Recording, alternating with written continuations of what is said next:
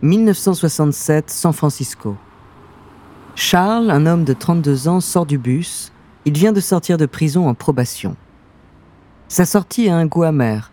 Il avait demandé à rester enfermé loin de cette société qu'il méprise.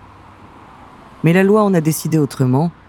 Il a alors choisi de prendre un nouveau départ et de découvrir le foyer du mouvement hippie. Après de longues heures passées dans le bus, Charles est tout de suite frappé par l'énergie chaleureuse de la ville.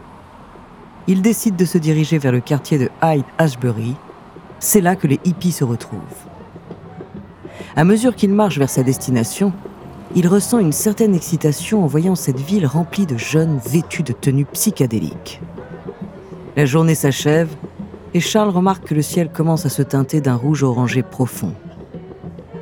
Le soleil descend lentement derrière les bâtiments, créant des jeux de lumière fascinants sur les façades des maisons et des immeubles. L'air est saturé de l'odeur douce de l'encens et de la marijuana, créant une ambiance hypnotique qui enveloppe immédiatement Charles. Il se laisse guider par la musique qui résonne dans les rues, comme si chaque note était une promesse d'une vie plus belle. Il est bientôt invité à rejoindre un groupe de jeunes qui dansent et chantent. Les femmes, avec leurs longs cheveux et leurs robes festives, offrent à Charles une couronne de fleurs. L'ambiance est magique. Les rires et les sourires sont contagieux. Charles oublie ses années passées derrière les barreaux. Les jeunes gens parlent ensemble. L'ambiance est bon enfant. Charles finit par leur parler de sa passion pour la musique. Un des garçons lui prête sa guitare. Les Beatles est son groupe de prédilection. Il a appris leurs chansons par cœur pendant ses années de détention. Il se met alors à chanter Yellow Submarine, une chanson emblématique de l'époque. Le jeune homme comprend que depuis son incarcération, les choses ont changé. Il trouve sa place dans cette ville de fantasmes où la musique et l'amour semblent être la réponse à tous les maux. Les jeunes hippies, séduits par son charisme et sa vision de la liberté et de l'amour, se rassemblent autour de lui. Charles se sent porté par ses rêves de devenir une star de la musique. Mais la seule chose que le monde va retenir de lui, c'est sa folie destructrice.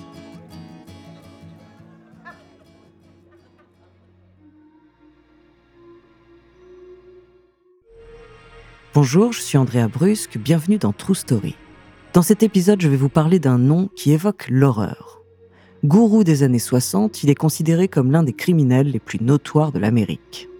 Symbole sombre dans une période qui prône l'amour et la paix, sa vie a inspiré de nombreux artistes, son nom, Charles Manson. De son enfance au crime qu'il a commandité, découvrez sa true story.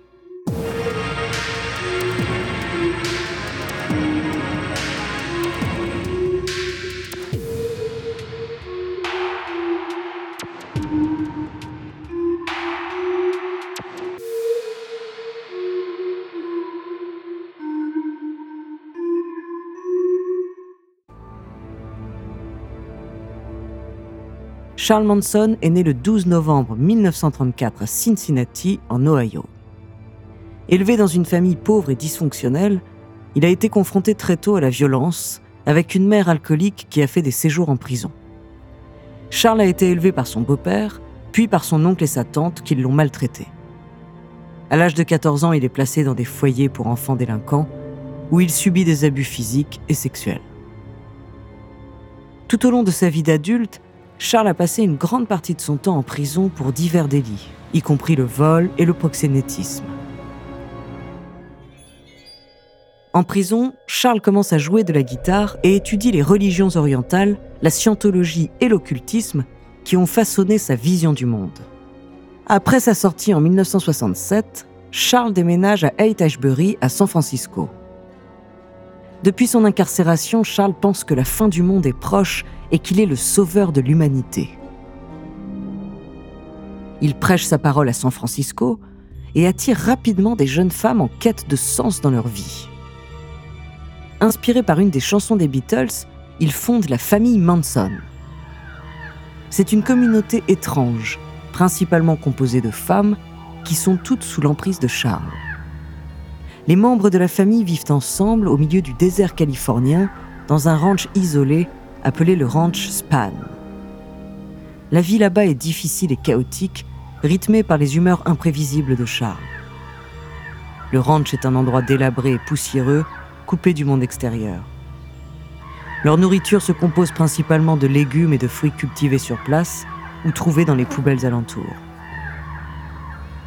Les membres de la famille Manson pratiquent des activités alternatives telles que la méditation, le yoga et la danse, tout en consommant régulièrement du LSD.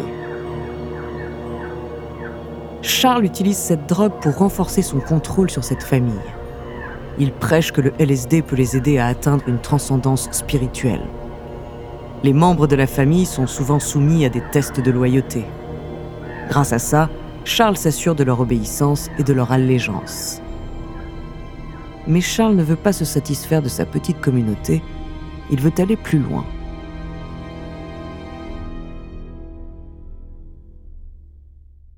Charles Manson a un rêve ambitieux, devenir une star de la musique. Il va infiltrer la scène musicale de Los Angeles et se lier d'amitié avec des musiciens et des producteurs influents tels que Neil Young des The Mamas and the Papas, et il va aussi devenir ami avec Dennis Wilson, un des membres des Beach Boys.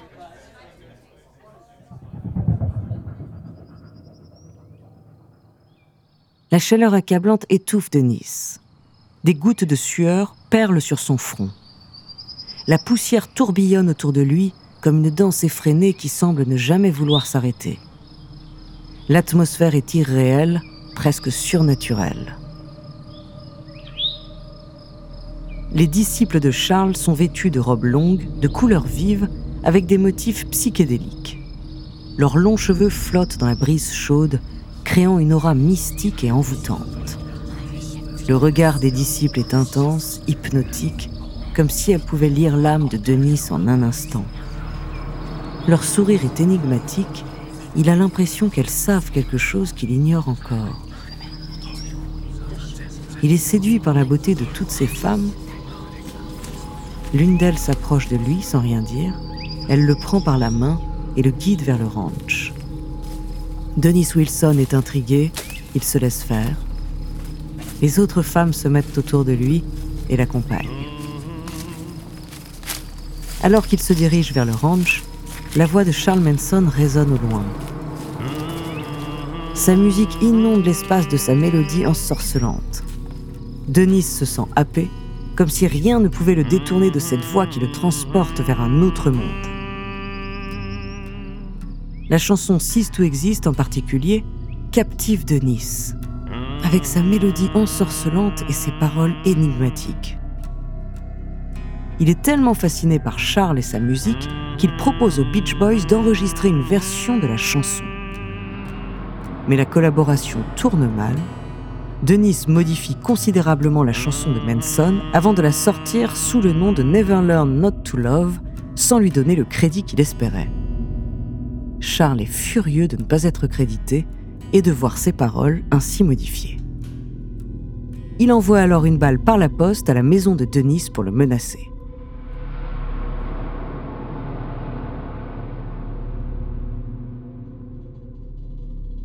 Par la suite, Charles rencontre Terry Melcher, un producteur musical qui vit dans les hauteurs d'Hollywood. Les discussions pour obtenir un contrat n'aboutissent pas. Pour se venger, en août 1969, Charles et ses disciples choisissent la maison de Terry pour commettre des horreurs indicibles qui ont marqué l'Amérique.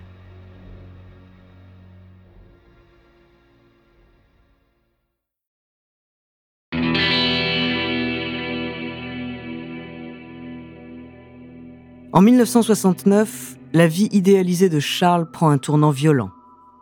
Convaincu que les Beatles sont des prophètes qui lui ont transmis des messages cachés, Charles pense être le Messie destiné à sauver le monde d'une fin imminente. Selon lui, les paroles de l'album de White Album sont un appel à la guerre raciale qu'il est censé déclencher. À partir des passages de différents textes religieux et de chansons des Beatles, Charles établit une prophétie les Noirs désireux de déclencher une guerre raciale apocalyptique vont bientôt s'attaquer aux Blancs. Les Blancs alors se tourneront vers Manson pour diriger leur nouvelle nation. Il a surnommé cette lutte Helter Skelter, d'après une chanson du groupe britannique.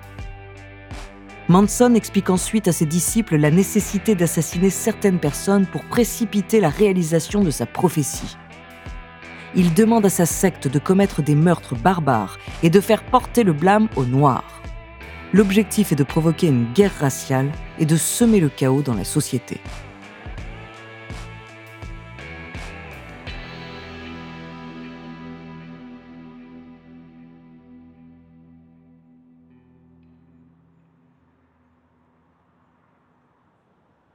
Le 8 août 1969, Charles donne l'ordre à quatre de ses disciples de se rendre chez le producteur qui a refusé de lui signer un contrat pour le tuer.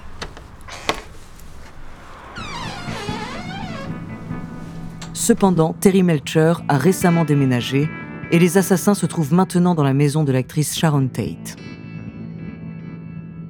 Le meurtre de Sharon Tate et de ses amis est particulièrement atroce. Les membres de la secte de Manson, armés de couteaux et de pistolets, entrent dans la maison et commencent à poignarder et à tirer sur les occupants. Sharon Tate, qui est enceinte de 8 mois, est poignardée 16 fois. Les autres occupants sont également poignardés et abattus de plusieurs balles. Leurs corps sont retrouvés dans la maison, dans une mare de sang, avec de nombreuses traces de lutte et de défense. Les autorités découvrent également des messages sur les murs écrits avec le sang des victimes. L'un des messages est Pig.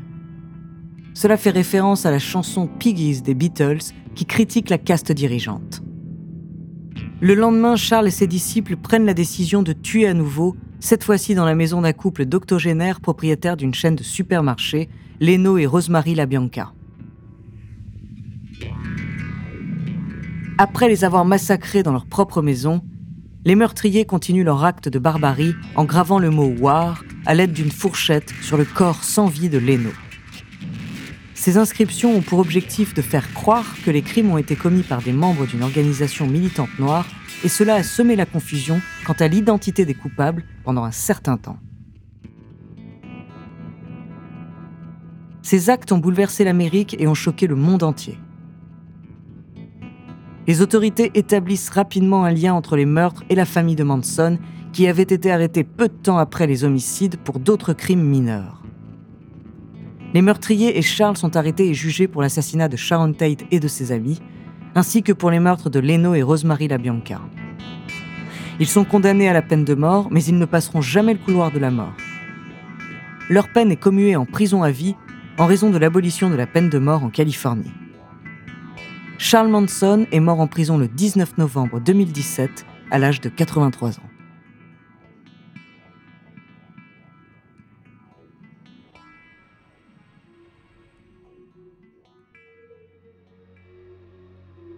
Merci d'avoir écouté cet épisode de True Story, écrit par Clémence Setti, réalisé par Célia Brondeau et Antoine Berry-Roger.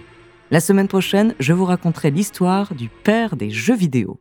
En attendant, si cet épisode vous a plu, n'hésitez pas à laisser des commentaires et des étoiles sur votre appli de podcast préféré.